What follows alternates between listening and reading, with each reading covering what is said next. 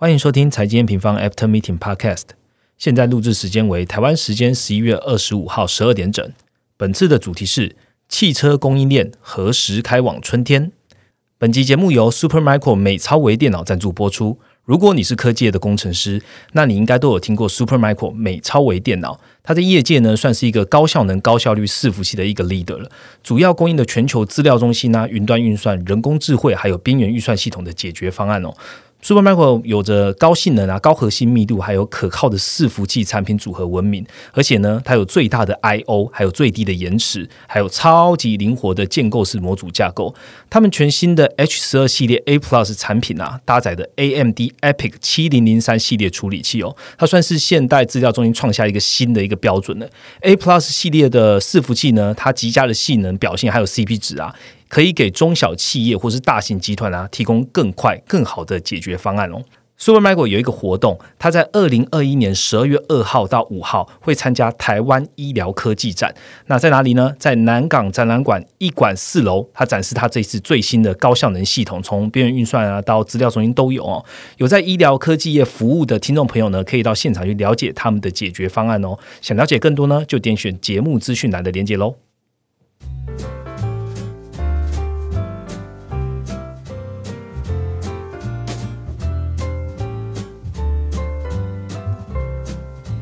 Hello，大家好，我是财经方的 Roger。嗯，刚刚大家开场有没有吓一跳？没错。M 平方开始有赞助了哈，其实也要感谢听众朋友一路来的支持啦。从去年的七月到现在吧，M 平方的 p a r k e t 终于一度站到全排行的第十名哦。那我们还是会继续产制很好的内容。那毕竟我们认为，嗯，总经的教育还是我们认为最好的行销方式啦。讲到内容呢，有在关注 M 平方的听众朋友也会知道啊，在前两周其实我们调整了一些上架的方式。那原意是希望听众朋友可以分成两集来好好吸收内容啊。不过我们真的收到了。雪片般的回馈哦，大家都还是说你就是一次来吧。我们希望周日的时候好好来听懂，就是 A 平方想要告诉你，在放在心灵最放松、没有投资市场开市的状态下去好好的吸收。所以我们讨论之后还是做了一点调整哦，我们还是回到了原案周日哦，就是上一整集的版本。那周二呢，我们就变成激动的 Podcast。如果有太一周有太多的事情啊，或者有一些想说的话，那。周日来不及录完的，我们就会在周二用机动式的方式呈现哦。好，那希望这样的调整呢，有回应到大家对我们的期待啦。重点是，我们都这样调整呢，还是好好把我们的内容，把我们的节目听完哦。好，那上周呢，嗯，有收到一个用户的回馈了，他就一个肖小姐，她就说，哎。可不可以像美股财报，就是我们在讲 FAMG 一样，有一个讲一下趋势啊，然后四大趋势怎么看啊？我们认为后市怎么走？他希望这样的东西可以放在车市，譬如说像 Tesla 或是元宇宙或是 NVIDIA 这样的趋势分析哦，因为他觉得啦，听我们的用 Park 讲这种趋势啊，其实蛮过瘾的。好，于是呢，我们就和研究员讨论了一下。呃，虽然我们用总经的角度啊，不会去针对单一的，就是一家厂商或是一个公司。然后去讲就是这家公司的呃财报啊或者展望这样，但是我们针对车市，好，尤其是现在供应链问题最严重的汽车，其实我们在听到用户给我们这样意见之后，就发布了快报了。所以呢，这一次我们就邀请了负责这样美股科技巨头专区，也是我们欧日市场的研究员 Mark 一起来跟我们聊一聊喽。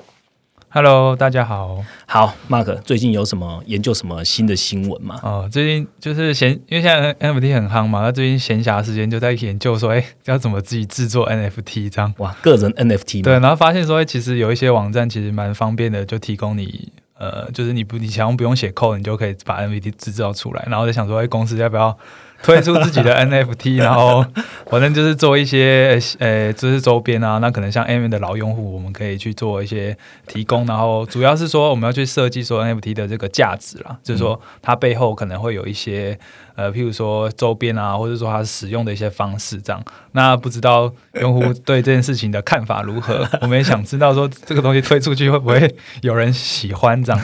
Mark 今天在跟我。就是我们在过大概要讲什么的时候，就看到 NFT，我说：“哎，Mark，我们我真的在想这一件事情呢。”但我没，我也我也很好奇说：“哎，那我们现在是实体啊，然后转成到呃线上，就是链上去做 NFT，那这样子的虚实整合该怎么做？”所以用户有什么想法，其实也可以留言让我们知道啦。那很 open minded 的去接受大家的给我们的一些意见跟回馈，然后我们再来思考怎么样做会更好哈。好，今天进入主题之前呢，还是请 Mark 帮我们回顾一下本周的行情重点吧。好，那先从上周开始。上周的话，其实欧美股市又再创历史新高嘛。那其实像以科技指数为重的这个纳斯达克指数，它从十一月初开始起算，它到最高的时候，涨幅也来到七 percent 以上。那其实说，其实十一月来这个呃大盘的表指数的表现都还是很不错的。但是其实上周我们有看到一些板块出现一些松动，就是特别是在中小型的成长股，其实也出现一波蛮明显的修正。就是以小型股为主的这个罗罗素两千，也上周。它出现三 percent 的跌幅，然后美卡先说，发现说资金其实很明显的聚集在电动车啊、元宇宙主题概念股或是云端 SaaS 的这些板块。那其实其他科技生产板块就是比较明显的下挫了，包含就是说数位支付啊、电商啊、数位广告等等。那这个东西我们觉得是说，其实呃，我觉得是一个板块的一个避险情绪的发生，因为刚刚讲这些修正的板块，其实在他们财报出来这个 Q 四的指引都是比较大不确定性。那实际的状况可以去参考一下我们科技的这个四大趋势的快报有提到一些相关的东西，这些指引的不确定性也让资金就是出现一个避险，他们比较会聚集到一些可能成长更稳。定的，或是说疫情之后有出出现增速的，像 SaaS 概念股，这个东西就是说上周这些板块就是比较明显下挫，但是接下来到这周到前面三个交易日，就是到礼拜三的时候，呃，这段时间呃，纳斯达克指数还有像是刚刚讲的那个云南 SaaS 股也都出现一些修正，那云南 SaaS 股也是呃蛮明显的一一波修正，那我们觉得说。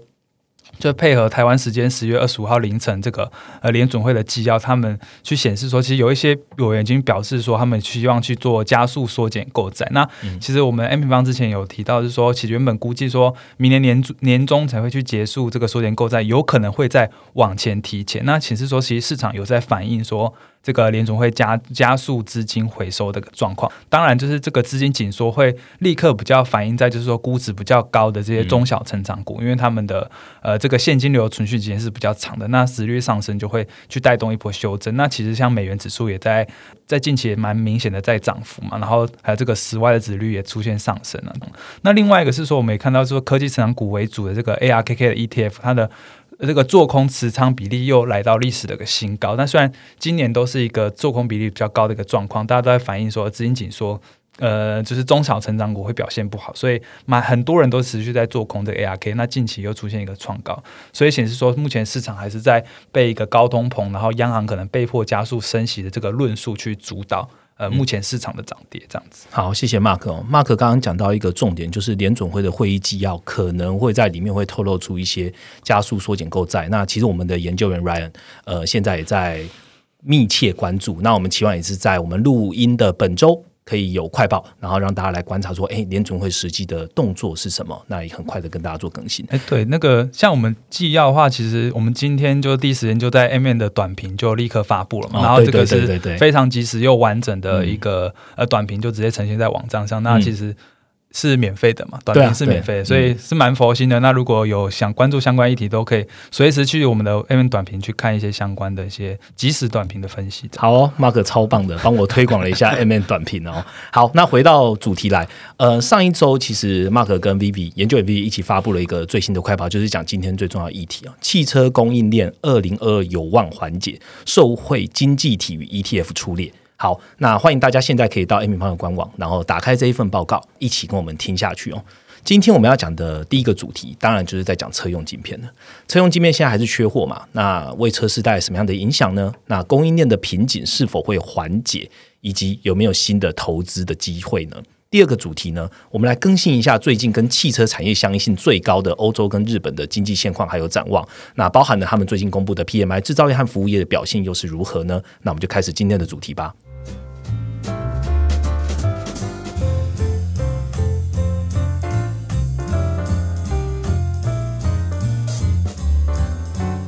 好，进到我们第一个主题来聊聊汽车了哦。呃，疫情以来呢，全球的半导体就缺料嘛，那大家都应该听到，常常听到晶片荒啊，手机、笔电啊出不了货，甚至呢，在今年的年中中间的中，就是日本跟德国呢找来了台积电，还来要晶片，这样的新闻就是层出不穷。今天要主要谈的就是车用晶片的缺货了。简单来说，就是呃，供应链紧张其实全球的问题。那不过这一次的需求呢，在复苏段由商品就带起来了嘛。大家如果更新在听 M 平方的资讯，也都会知道，晶片呢当然会先优先会应用在大家最长就是市场比 Markisa 也很大，像手机啊、五 G 啊这应用上面。那汽车用的晶片呢，当然就因为产能的排挤下，就会受到细微的排挤。那跟我们那就请 Mark 来跟我们讲一下好了，汽车供应链面临到了什么样的问题呢？好，那其实疫情以来啊，就是汽车产业的供应链问题就一直延续。那主要是在最严重是在这个车用晶片的短缺啦。因为说，比如说中间这个汽车缺一个晶片，那其实整个呃汽车的组装可能都被迫就是对他们就没被迫要去停工时停工，然后停止生产。那其实其实也包含就是说，其实疫情以来全球的供应链的发展持续也没有那么稳定。其实像是东南亚，他们有做一些比较低阶的一些零组件的这个组装，他们也被因为疫情说他们的工厂也被迫停工。那其实是呃记得。是今年 Q two 到 Q 三都还是有这样的状况在发生，那所以也导致说，其实全球的车厂他们有时不时的在公布说，哎，他们的工厂又需要停工两个星期的这种新闻出来。所以其实本来在预期是说，哎，其实车市环节可能大家市场本来在看，就是说，哎，其实今年下半年就可以逐步的缓解，但是这个缓解时间点到最后就是变成说一直在往后延。那现在可能看的是到明年的时候才可能会进一步缓解。其实从近期这个 I H I H S Market 他们又进一步去调降。就是全球轻量卡车的生产量预期，譬如说，他们就调降今年的这个全年，大家就估计说七只会生产七千五百八十万台，就全球的部分了。那这个下调幅度又来到六点二 percent，就可以看到这个状况，就是说汽车供应链到 Q 四现在这个情况还是没有一个很明显的缓解，这样子。好。Mark 刚刚讲的，就是譬如说疫情的冲击啊，然后晶片的短缺，这是讲就是供给侧。那我也想问说，哎，那需求侧呢？因为我们其实从零售销售来看啊，就是个人的消费绝对金额在去年七月其实就回到了疫情前的水准，代表需求还是很强的。当然走了一年多之后，现在慢慢转往服务了。不过我们看到在 CPI 之里面的二手车的价格还是相对的，在其他项目比较起来还是很高的哦。你觉得供应链这样子是长期吗？还是短期？刚刚讲就是说，在需求这这边的话，其实我们 A 平方一直在强调说，其实走到现在这个时间点，其实商品消费的高峰已经过去。那后疫情出现这个报复性消费，因为当初在经济并没有完全重启下，其实都大不了堆积在呃一般的商品或耐久材的商品。那服务性的消费是比较滞后的。那这个商品消费消费高峰的已过，其实并没有包含汽车这块，就是说汽车这块需求还是很强劲，但是始终因为这个供给迟迟跟不上的状况，是它没有并没有出。现一个这个汽车消费很明显的一个回补。那以美国而言，就是说他们在汽车交车的时间还是拉的相对呃很长很长，那有出出现一个涨价，所以就呼应刚刚讲 Roger 讲，就是说，哎，我们看到 CPI 的这个二手车的价格啊，甚至到近期这个新车的价格，都年增率都是出现一个突破天际的一个状况。我们实际看这个数据来看，就是说，因为这个 CPI 里面有一个细项是这个二手车，它它在。这个细项在六七月的时候出现一个高峰，年增率来到夸张的，就是三十到四十 percent 的一个水准。虽然近几个月就是二手车有开始出现滑落，但最新的二手车的消费还是有二十六 percent。那同期间新车的物价也持续的在上扬，来到十四点七 percent。那这个年增率都是很明，就是大幅的高于历史这个状况了。那显示说，其实近期就是在这个需求很强劲，但是供给侧无法回补的话，这就反映在价格大量的提升上面。那这个也会推升整体的通膨啊。虽然就是二手车的占比占整体的通膨大概就是三 percent 而已，但是它因为这个年增率夸张的高，所以它对于这个年增率的贡献。度比例就来到惊人的二十五 percent 以上，最高的时候，所以它占比很小，但是因为年增率太高，所以贡献度就拉得很高。这样子，刚刚讲的说，哎，那这个供应链的问题到底是长期还是短期？其实还是取决于，就是说供应链实际缓解的时间点了。当然，这个时间拖得越久，其实不只是车市或者整个商品的供应链拖得越久，那这个目前维持这个高通膨的环境就就可能会拉得更长。目前看法是说。到明年 Q one 之后，这一块供商品供应链的瓶颈可能就会逐步的缓解。如果这个不如预期的话，比较需要担心的部分，那可能也会去牵动央行他们目前。呃，持续在强调，但是信心有点备受打击，就是说暂时性通膨这个论述是不是又会在被被迫被挑战？所以，我们其实 N 平方也持续的在紧盯相关的数据了，包含说各国 PNI 的这个数据，他们有一个叫做生生产的细项，我们在看说这个生产细项是不是能持续的在呃，就是往上升，那就可能在反映说，哎，其实供应链有开始。呃，如我们预期的逐步的在缓解。那这个东西我们都会第一时间去更新在我们的短评或是报告上面。这样好，呃，如果你在呃看 M 平长期在看 M 方数据的话，你就会知道 M 平方其实还是会透过很多总经的基本面的一些数据，然后去告诉你说，哎，那这样的供应链的状况。不过我们这一次的快报还特别，Mark 还是有把现在主要几个大的车厂。对于未来汽车供应链的前景的一些展望，然后把它 break down 下来，然后 Mark 再借由 Podcast 跟大家分享一下吧。好，对，就是呃，刚刚讲的是说，我们从总金的数据可以看一些生产的细细项是不是有出现趋势回升。那其实从各家车厂，因为他们 Q 三的财报刚开完，他们都会去讲一下那接下来 Q 四的指引啊，或是明年的一个状况。我们有注意到说，其实主要的车厂他们在看这件事情的时候，我们发现是哎，是相对是乐观的，他们有。讲的是说，其实二零二二年这个汽车生产应该就会开始恢复，然后他们有去预期说，其实这个晶片缺货最差的状况可能就是在今年的 Q two 到 Q 三的时候。那虽然 Q 四的时候，我们还是看到这个压抑的情况还是。呃，还是反映在这些数据上面，但是他们对未来前景是已经相对乐观。那我们认为说，这个状况其实包含就是汽车大厂之外，其实从一些相关的供应链，包含就是说，易发半导体他们在讲的是说，其实马来西亚目前因为刚刚讲说这个疫情有去限制东南亚工厂生产嘛，那他们讲的是说，其实马来西亚已经恢复一百 percent 的一个生产状况，就是全部的复工了。嗯，那其实这块我们认为说，在这些汽车大厂以及相关供应链的对于未来的展望显示说，其实这个供应链。环节可能就是真的有可能会发生，那可能就时间点会落在可能明年 Q one 之后这样子。嗯，那我们如果用总金来看呢？用景气用用循环的方式来看，Mark 会怎么解读？好，那这个东西就是时间周期拉的比较长的话，其实我们可以回顾前几次的景气循环，就是说，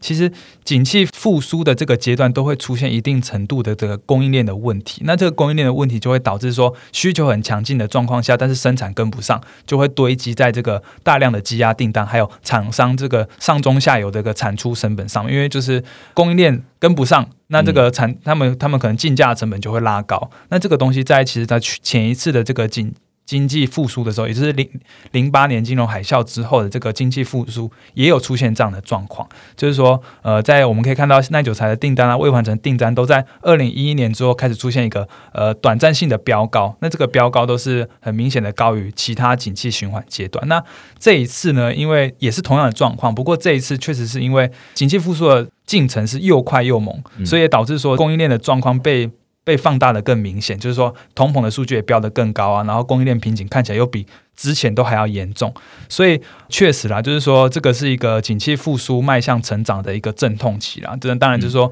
当然这个是一个经济正向的方式，经济正向的一个好的往正向发展的一个表态，但是就是说确实中间会有出现一个短期可能供应链的状况，但是我们认为说，如果以景气循环的角度，这个东西供应链。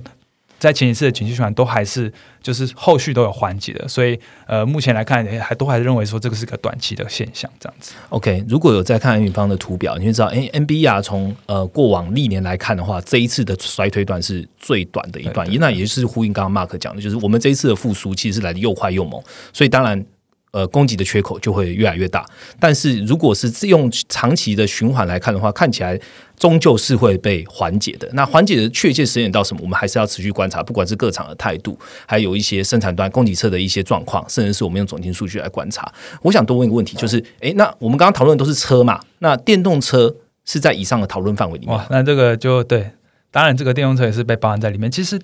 电动车它所需要的这个车用晶片，其实比传统的这个内燃机的汽车还要多更多，因为。呃，传统内燃机他们比较多的是可能有比较多比例是这个机械的状况，但是电动车可能更多的需要这个电电动晶片这个晶片的部分。所以其实从呃现在最近很夯这个特斯拉，其实他们在法说有表示说，其实这个供应链问题也让他们产量也有影响。但我发现说，其实它的影响程度是相对是比较小的，因为从它实际的这个汽车产量啊，还有交车数量，在 Q 三都是再创新高。那其实前面讲的就是说，这供应链。车用晶片的瓶颈呢，其实大家市场有在预期，但是这次特斯拉这开出来是，呃，这个产量又在高出预期的，就是说，哎，既然供应链对他们的影响冲击相对相冲击相相相对小，我觉得也提供一个思考点呢，就是说，哎，大部分的车厂都出现这个晶片的瓶颈，但是为什么特斯拉影响相对是比较小？那会不会是它在供应链中间这个溢价的这个能力是比较好的，所以它对这个影响程度是比较小？就是说，圈比较厉害。对对对，它的这个供应链会优先提供给这些供应链厂商，会优先提供给这个价格比较好的这些厂商嘛？所以我们认为这是一个蛮有趣的思考点。那当然就是说，这个还更更多需要这个供应链相关的一些研究。然后如果之后有机会可以再分享这样。其实那个刚刚讲的特斯拉也反映在。股价上了，对，在在他在他们的大老板卖股 卖股票之前，基本上他的表现其实是非常的亮眼的哦。好，那呃，刚刚按照 Mark 分享的内容啊，我大概很快的收拢一下，就是看起来目前供应链紧张的状况应该不会延续到明年的一整年，好，甚至是我们可能在明年的 Q one 或是 Q two 这个中间就可以看到缓解了。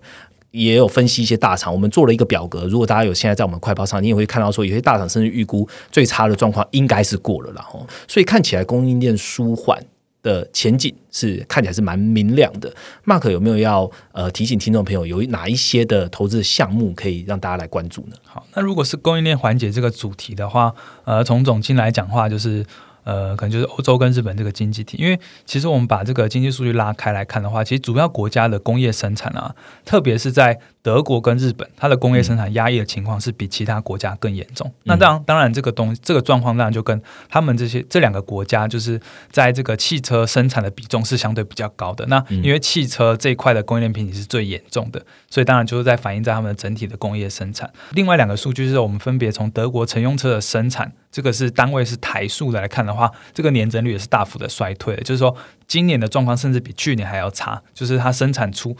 的这个汽车是比去年还要少很多的。嗯，那显示说其实供应链瓶颈，其实在今年。确实有压抑到德国乘用车的这个生产的部分。那另外一个是日本的出口，我们从因为日本出口数据，它会去公布整体的价格跟单位数量。那在运输这个细项来看的话，我们就发现说，哎，整体就是价格就是 P 乘以 Q 的部分是年增是向上的，但是如果单看这个数量的状况，是这个年年增率是大幅衰退，就是出现一个价量不匹配的情况。那这个东西都在反映说，其实目前来讲，日本的就是这两个国家在汽车这块的这个生产，确实很明显的被压。抑，那所以走这个供应链缓解这个主题的话，那就是变成说，其实如果明年真的有如预期缓解的话，那这两个国家都会有一个额外生产回补的动能。因为刚刚前述讲的，就是大量的堆积压订单，然后需求相对还是比较强劲的话，生产回补那就会都会有一个额外的动能。那当然就是说，如果单就汽车的话，也有个一个 ETF，就是说，呃，这个美股代号叫 CARZ，它就是主要是终端车厂的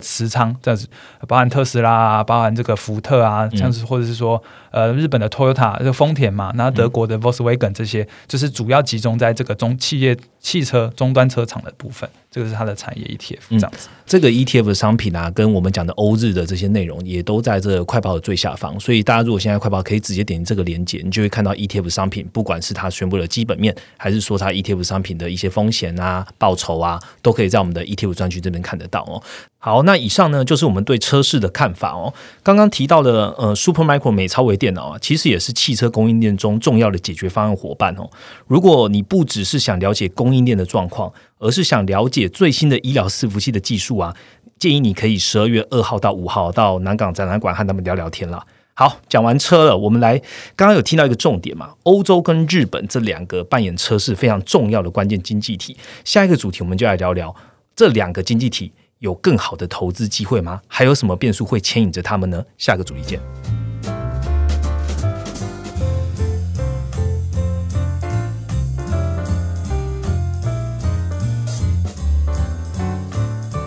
好，马上进到我们第二个主题哦。这个主题我们来好好聊一聊欧洲跟日本。先讲欧洲好了啦，因为欧洲在呃这一周的新闻量其实相对讲是比较大的。那为什么呢？原因是欧洲的疫情又再起来了，甚至我们可以看到一些新闻说，呃，荷兰好像又有部分开始实施封城了。好，那我们就先来问一下疫情了。想问 Mark，就是欧洲的疫情跟疫苗的状况如何呢？好，那想不到我们。到这个年末还要再讲疫情，竟然还会要对还要再讲疫情，然后欧洲疫情怎么又再起来了？这样对，其实看欧洲的疫情，它现在的确诊数是又在创历史新高。就欧洲主要国家的这个确诊数一天来到十六万人以上，那这个呃程度在已经比前几波的 peak 差不多，然后甚至再超过一点点了这样。那我们可以看一下，就是说它的疫苗覆盖的状况，其实二剂疫苗大概到就是接近七成的情况。当然，就是说在疫情创高之前，这个疫疫苗覆盖的这个是有出现一个停滞，那显示说，其实还是有一部分人其实相对是。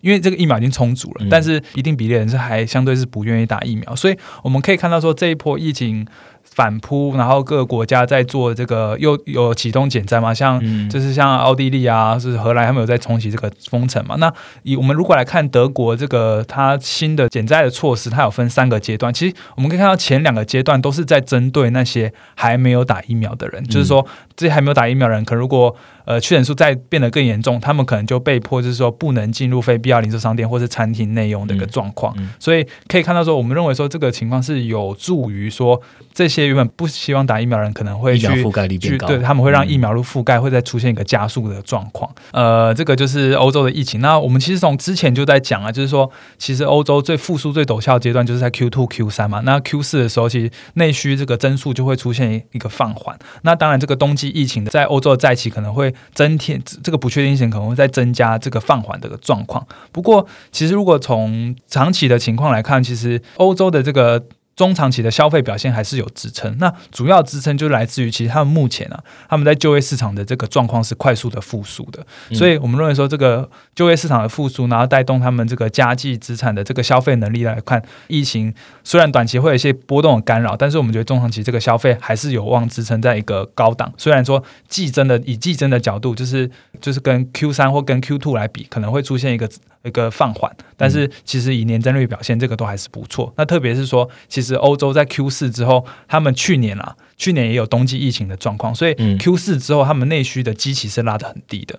对，所以这个机器拉得很低，是也都会去保护说，其实 Q 四呃，今年 Q 四到明年 Q one，他们的消费的年增率至少都可以支撑在一个高档的表现这样子。嗯，其实欧洲现在有点回到我们 A 平方那时候，在疫情比较严重，就是经济跟疫情还是会并存的一个状态，只要封城不要来的太夸张。基本上，我们有不管是低基期保护，还是内需啊，或者是就业，还是有可以支撑。当然，如果你说欧洲要像 Q two、Q 三一样这么的成长率这么好、这么陡峭，机会现在看起来是比较小。不过有支撑。好，来讲完了基本面跟疫情之后，我们来问一下，其实欧洲现在最多声音的，反而就是央行的一些态度然后，包括它会影响资金面的动向就会比较多。我想问 Mark，就是。欧央或者是说英央行，他们接下来政策会怎么走？通膨的议题，他们又是如何看待的？刚刚讲就是说增速出现一个放缓嘛，那其实以欧洲央行来讲，他们我觉得说他们在宽松立场是相对是其他主要的成熟国家里面也是呃算是数一数二宽松的啦。为什么？为什么他们会数一数二宽松？因为他们主要。一个原因是在于他们的通膨的拉高的速度是低于这个美国跟英国的。那另外一个是说，其实他们我们很看重的点就是，这些央行其实从年初以来就持续在强调，现在的通膨是暂时性的，现在的通膨是暂时性的。但是这个通膨，呃，就是刚刚有讲的说，供应链缓解不如预期，然后通膨再度的这个拉高之后，其实我们可以看到这些央行他们对这件事情的态度是有一些松动的。那比较明显的松动就是在呃英国的部分，升息预期是快速的提。往前拉嘛？那美国联总会这次会议纪要有显示说，有一部分官员就显示说，这个通膨可能要维持的更久。但是从在欧洲央行的部分，我们看到他对暂时性通膨的这个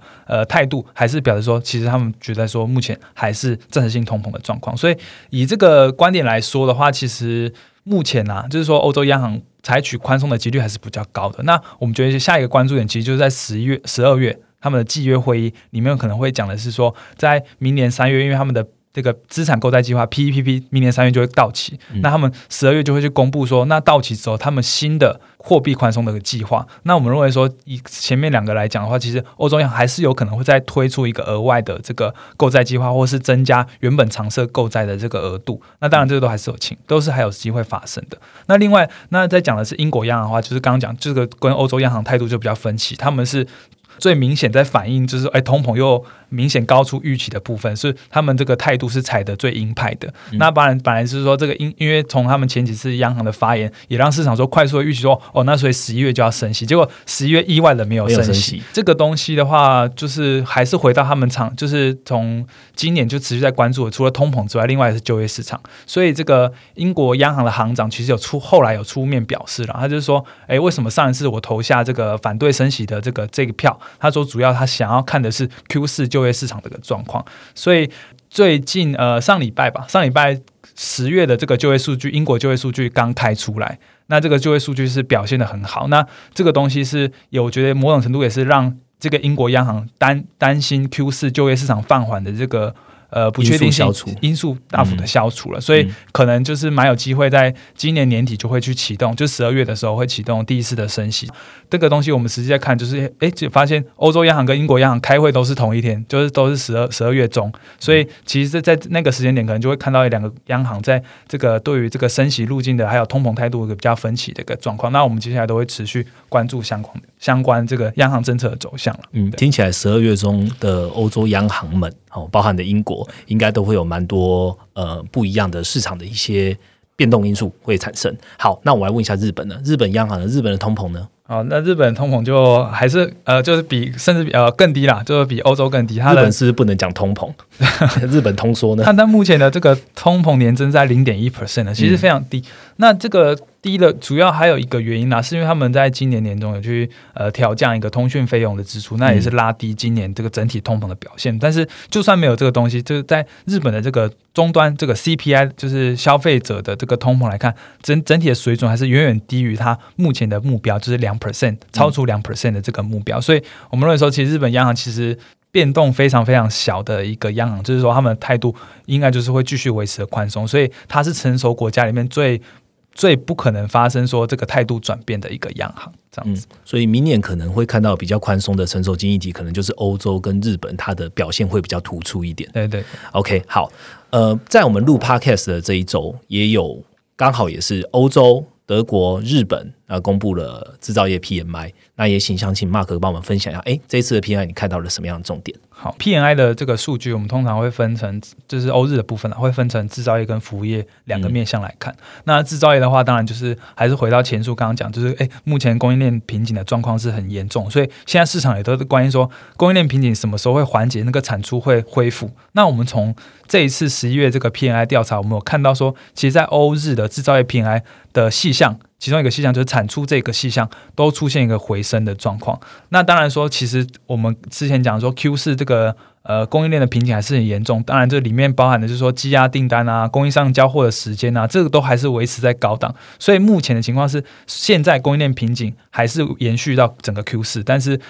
从十一月这个产出来看，其实。真的是明年 Q one 缓解的几率是有在回升，那我们会持续关注说这个产出的这个细项产出是不是有呈现趋势性的回升。那另外一个是在通膨的状况是厂商的这个呃进货成本也都是快速的拉高，这个东西都会去呃某种程度会去压抑一下短期这个他们的利润这样子。服务业的部分就会是欧日比较分歧的一个状况了，就是说呃刚刚讲就是说欧洲在 Q 四之后这个增速会放缓，服务业这块就是说从它这个年终的这个。六十以上这个高档也是开始滑落到目前这个水准，但是我们还是看到说它的就业的这个细项还是表现很不错，所以我们还是维持说刚刚讲的，就是说这个就业市场复苏还是会支撑消费在高档。那日本的话，就是在 Q 四在服务业这块，内需服务业这块是有出现加速的一个状况，它是第二次的回升，而且它是呃站稳在五十荣枯线以上，这对日本来说的服务业是一个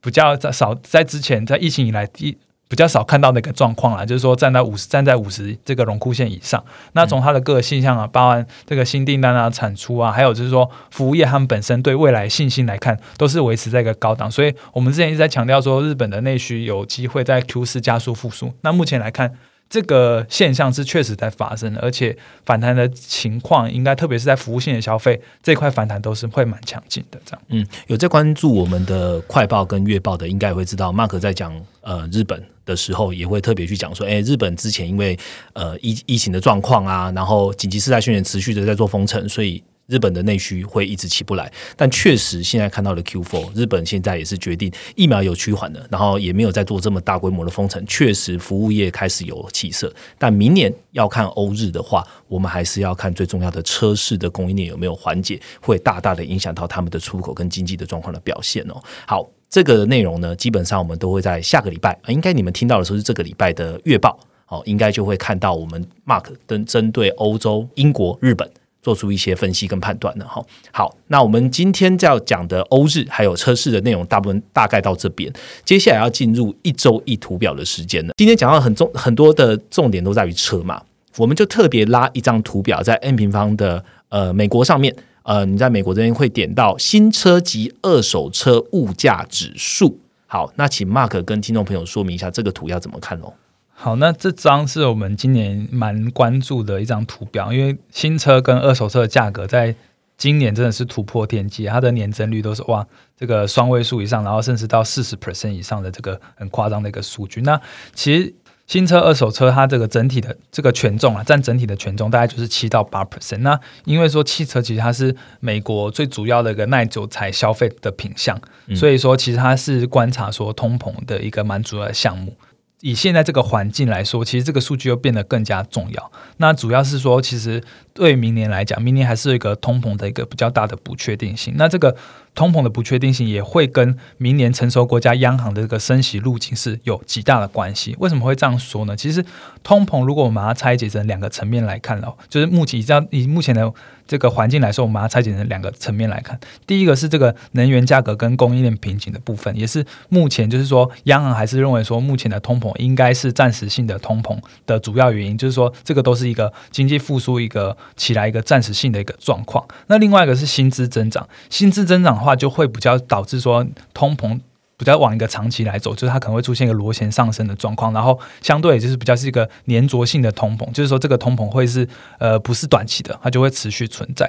前面讲这个第一部分是就是能源价格供应链瓶颈是拉明显拉高今年通膨最主要的一个因素，会让现在通膨走得这么高，最主要的原因，那不确定性还是能源。跟这个供应链的状况，所以其实央行跟市场还有我，呃，就是说我们啦，就是说也在看的是明年 Q one 之后的这个通膨的发展。所以这张图表呢，其实就反映的就是刚刚第一点，其实就是今年涨最凶的这这个新车跟二手车。那我们可以发现说，其实呃。这两个数据啊，它其实在机机器的部分，在明年的三月就开始逐渐的走高，然后走到明年的 Q two 到 Q 三都是一个非常高档一个机器。所以我们在看说，接下来就看到说，那这个数据接下来发展是不是会真的会因为这个机器，然后出现一个高档滑落？那如果这个真的有出现一个高档滑落，那这个幅度是很明显的话，那我们认为说，其实央行对这个暂时性通膨的这个态度可能就会比较有把握，对它就会比较有把握。那不然的话，否则他们可能对暂时性通膨的这个态度可能要再出现。进一步进一步的松动，那被迫加速升息的几率就会快速提高，所以这张确实是我们持续在关注的一张图表，那会真的会去影响到明年这个呃央行的这个升息的路径，这样子。好，我简单的帮大家统整一下，明年来看的话，我们用明年的 Q one 来看的话，suppose 今用今年的基期是比较垫高的情况，所以明年的年增应该往下降。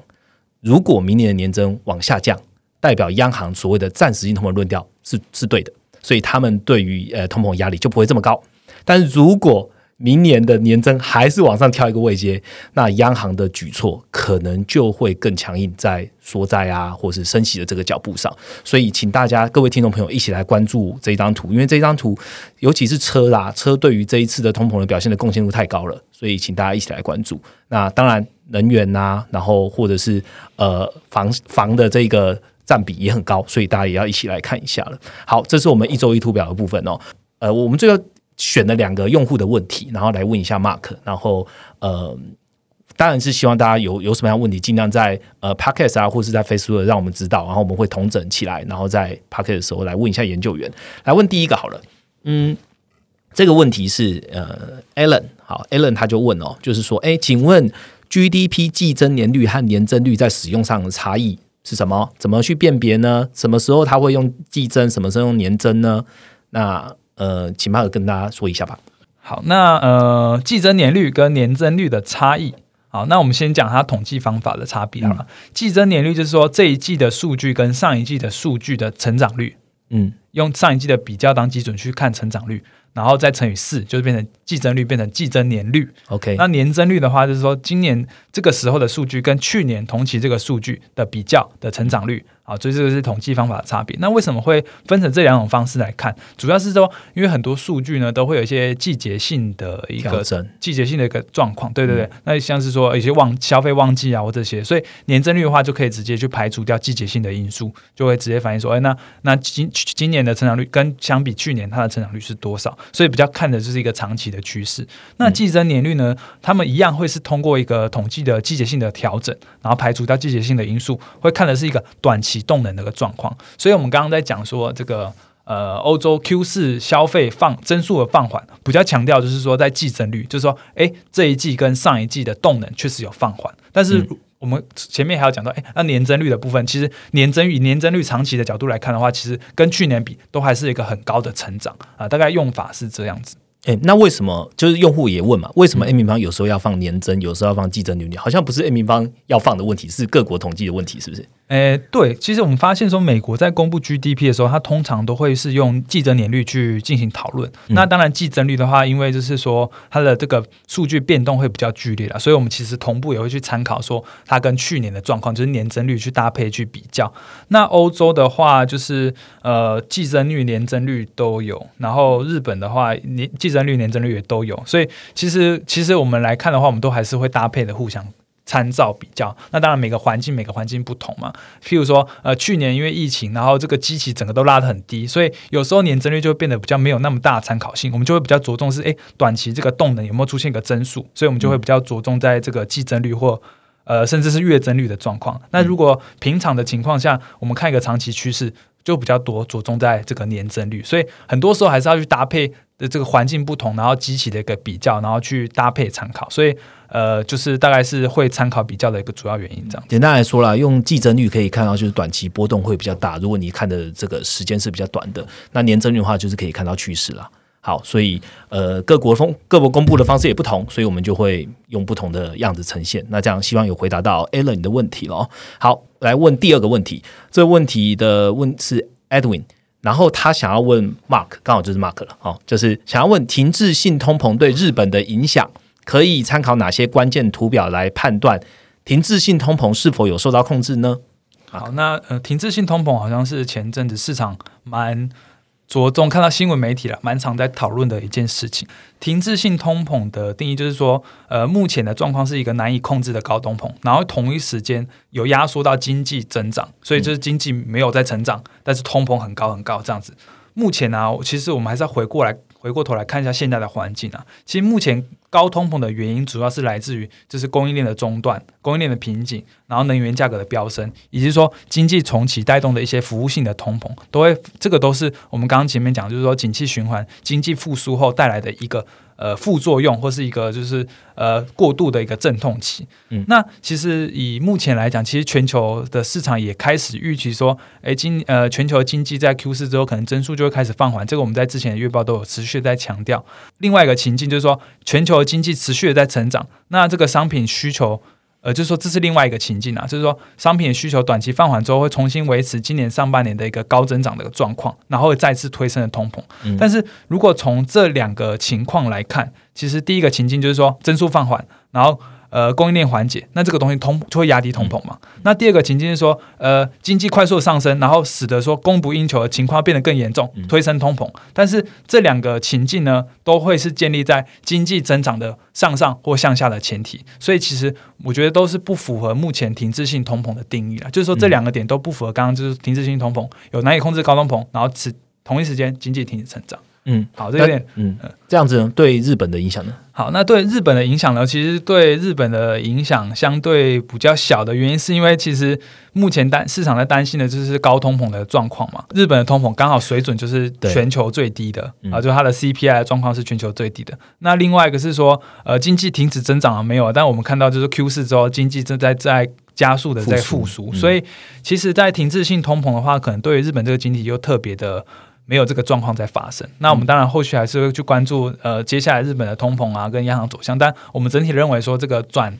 这个转鹰派的这个几率是非常非常低的这样子。嗯，有没有什么样的关键图表要给用户？有关键图表的话，就是会是还是通膨啦。就是通膨，我们看说今年，因为其实今年到现在的状况，这个数数据都还是很低的。那其实我们就看的是说，那这个通膨有没有办法在今年因为一些通讯费用的调整之后，明年会出现一个上升？但是其实主要看的是说，这个上升的水准跟它的目标就两 percent 的差距。那如果这个差距还是保持在一个非常扩大的状况，其实央日本央行不太有机会去做额外的动作，转鹰派的动作这样子。OK，好，谢谢 Mark 跟我们分享了。今天讲了很多，从车市讲到了欧日，然后我们花了一点时间讲了一周一图表，也是关于通膨跟车市的供应链紧张。然后最后讲到了一些用户的问题，包含的停滞性通膨对日本的影响，然后甚至有一些单位的一些定义，我们都有回答到。啊，今最后 p a c k e t 的最后呢，还是要跟大家呃广告一下哦，就是我们的 ETF 的全球投资教战守则课程呢，已经全面上架喽。